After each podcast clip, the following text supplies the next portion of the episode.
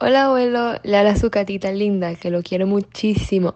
Solo para decirle que ya empecé todas mis clases y me está yendo súper bien. Me están gustando casi que todas las clases de mi carrera y mi tiempo aquí en Purdue, a pesar del gran frío que hace.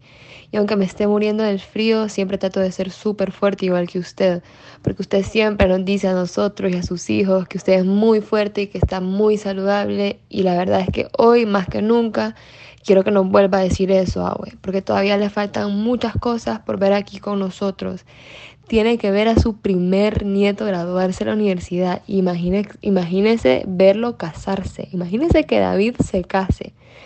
Y le faltan muchísimos viajes que hacer con City, porque todavía no han conocido a todo el mundo y acuérdese lo mucho que le gusta viajar a su viejita linda.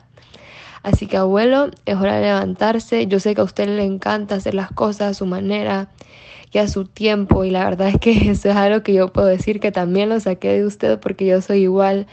Pero hoy sí necesitamos que usted se levante y que nos haga reír otra vez al molestar a City con todas sus bromas y sus piropos y que me recite ese poema que siempre me dice cuando me ve con cara enojada o empurrada, que dice, la princesa está triste, ¿qué tendrá la princesa? Y además, en Honduras todavía lo esperan muchísimas cosas porque tiene que ir a cortar sus higos, tiene que ir a cortar los ocros, tenemos que ir a ver a tío Guayo y traerlo a almorzar en la casa, tenemos todavía que ir a la playa y agarrar cocos y puede que lo dejemos a usted manejar a la playa ya que a usted le gusta tanto manejar.